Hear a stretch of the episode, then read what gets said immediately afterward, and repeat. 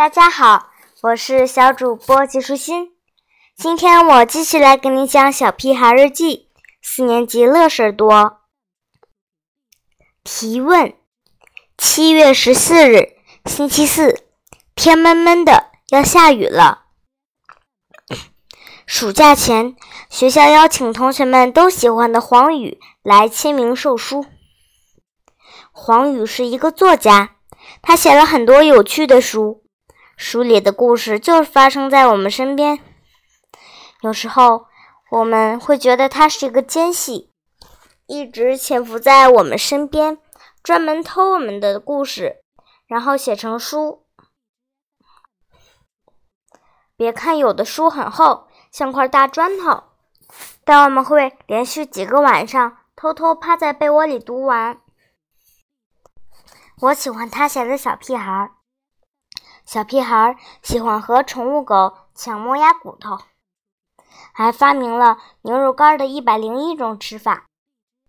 小屁孩的故事太好玩了，连香香果和卜一萌都喜欢，争着抢着说：“小屁孩女生日记里的主角就是他们当中的一个。”田老师说，黄宇讲完课后会留一段自由提问的时间。所以我们得认真想一想，提什么问题。这几天下课后，我们不再出去疯跑了，都凑在一起，专心的想我们的问题。我要问他，为什么他会写书，而我不会写？胡小图说：“这个问题真无聊，因为他是作家，而你不是。”金刚非常不屑地说。还不如问他地球什么时候毁灭呢？你以为他是预言家呀？我可不认为这是个好问题。反正我已经准备了无数个问题，嗯，光写问题的纸就用掉了十张。到时候我随便提哪个问题都行。终于等到黄宇来签名售书的这一天，我们兴冲冲的在操场上集合。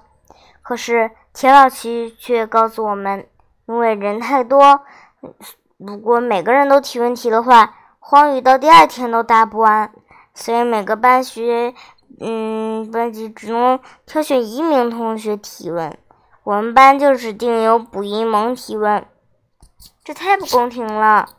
每个人都有提问题的权利，因为我们都喜欢荒宇。虽然我和其他人一样，有一万个不愿意。可是，一点办法也没有。黄宇终于来了。原来他没有一脸的胡子，也没戴眼镜。他竟然是个女的。奇怪，为什么我们嗯会以为黄宇是个男的呢？就因为黄宇这个奇怪的名字。对呀，谁说黄宇就不能是女的呢？而且。他的脸笑起来像朵向日葵，他的嘴很大，牙齿也不太白，可他的声音很好听，跟脆生生的水萝卜似的。黄鱼讲了好多有趣的故事，有书里的故事，有他小时候的故事，还有他听来的故事。我们的肚子都笑疼了，真担心，如果他一直这么讲下去，我们都该变成大嘴蛤蟆了。等他讲完了，就到了提问的环节。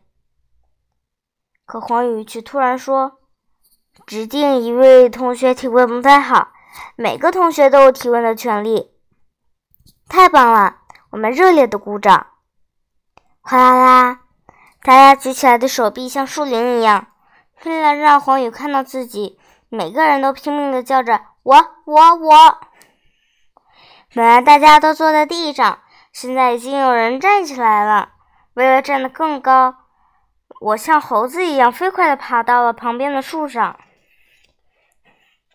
还好没有其他人爬树，要不我会一直向上爬，爬到树梢上。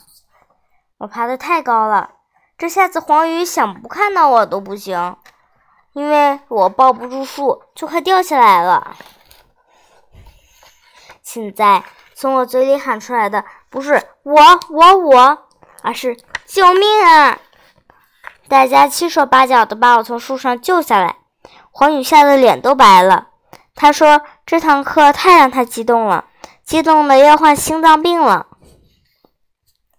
等大家安静下来后，黄宇邀请我到讲台上，坐在他身边。我很兴奋，第一次这么近距离的看我的偶像，我的心激动的扑通扑通直跳。恐怕我也要得心脏病了吧？你叫什么名字？黄宇笑呵呵地问我。猪耳朵，我响亮地回答。好的，你想问什么问题？黄宇把话筒递给我。